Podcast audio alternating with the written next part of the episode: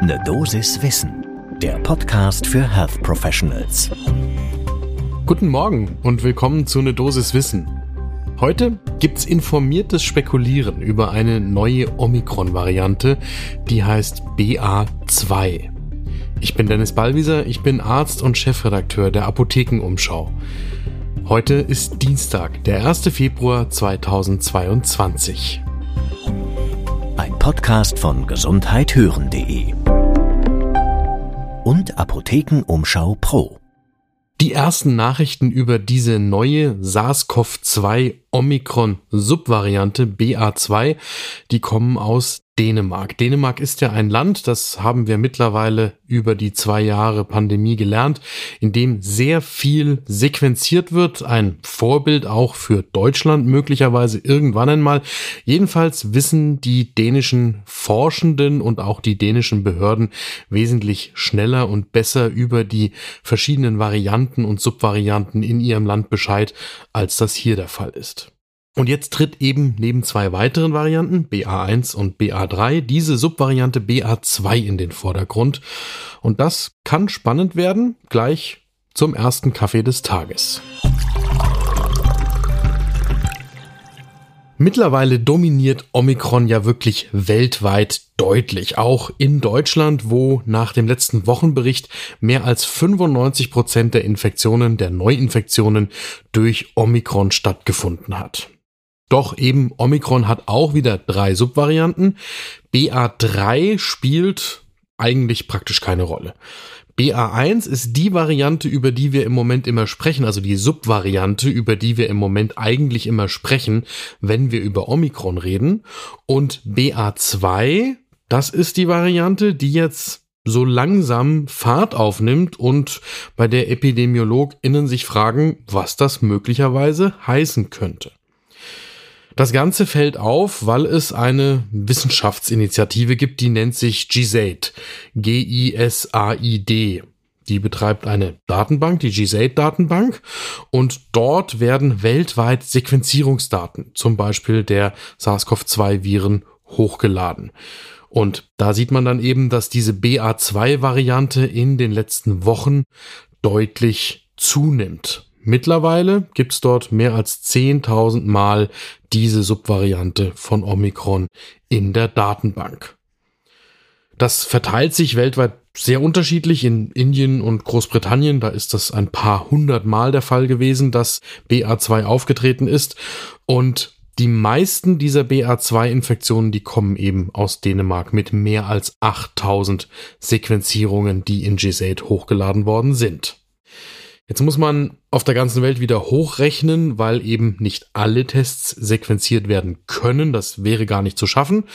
Und in Dänemark gehen die Behörden davon aus, dass BA2 mehr als 45 Prozent der Neuinfektionen ausmacht. Davon sind wir in Deutschland im Moment ein ganzes Stückchen entfernt.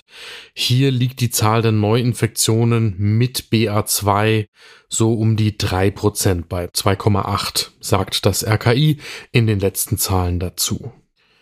Und jetzt ist ja die spannende Frage, was heißt das denn für die Verbreitung, die Ansteckung und den Krankheitsverlauf, wenn da mehr BA2 kommt. Und da geht's jetzt dann endgültig los mit dem informierten Spekulieren auf Basis dessen, was man im Moment einerseits weiß und andererseits vermuten kann, versucht in diese Zahlen hinein zu interpretieren. Also Vorsicht, das sind jetzt keine gesicherten Fakten, sondern jetzt geht's ans Auslegen.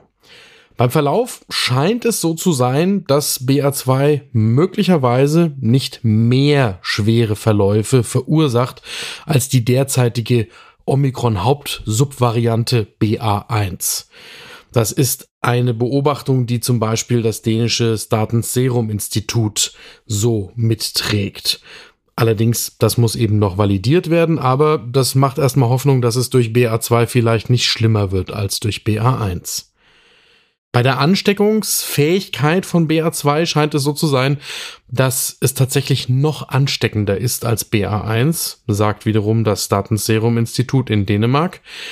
Demnach läge die Infektiosität von BA2 etwa 1,5 mal höher als die von BA1. Das wäre dann auch eine ganz praktische Erklärung dafür, warum sich BA2 gerade so ausbreitet und in Dänemark jetzt fast schon die dominierende Subvariante von Omikron geworden ist. Und sollte jetzt Dänemark hier der Vorbote sein für Deutschland, dann würde das demnächst eben auch bei uns so aussehen. Und was hieße das dann für die Ausbreitung von SARS-CoV-2?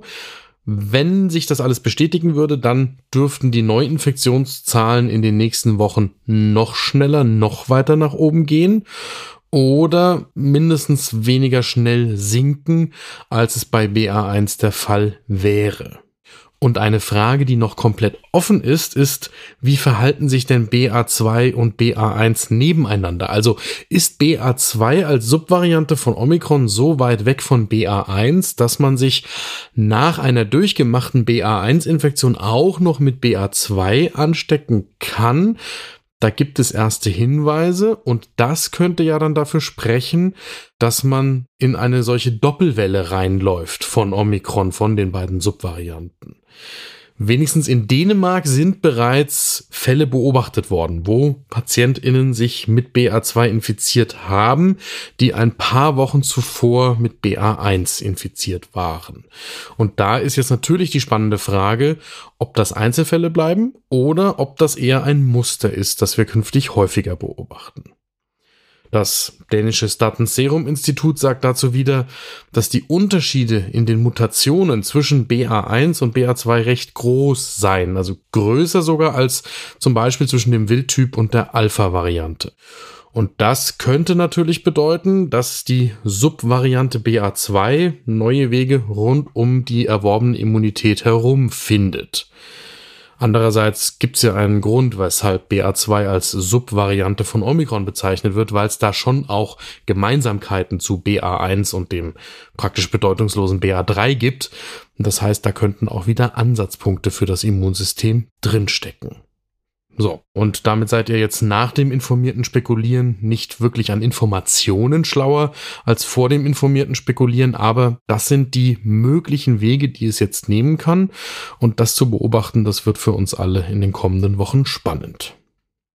Was in jedem Fall auch bei BA2 wahr bleibt, ist, dass auch bei dieser Subvariante von Omikron der Schutz vor schweren Verläufen umso höher ist, je mehr Erfahrung das Immunsystem vorher mit SARS-CoV-2 gemacht hat. Und das heißt, die Impfungen sollten da sein. Erste, zweite Boosterimpfung, bei manchen im medizinischen Bereich vielleicht auch schon die vierte Impfung und bei all denjenigen, die eine Infektion durchgemacht haben, natürlich auch diese Erfahrung mit dem Virus.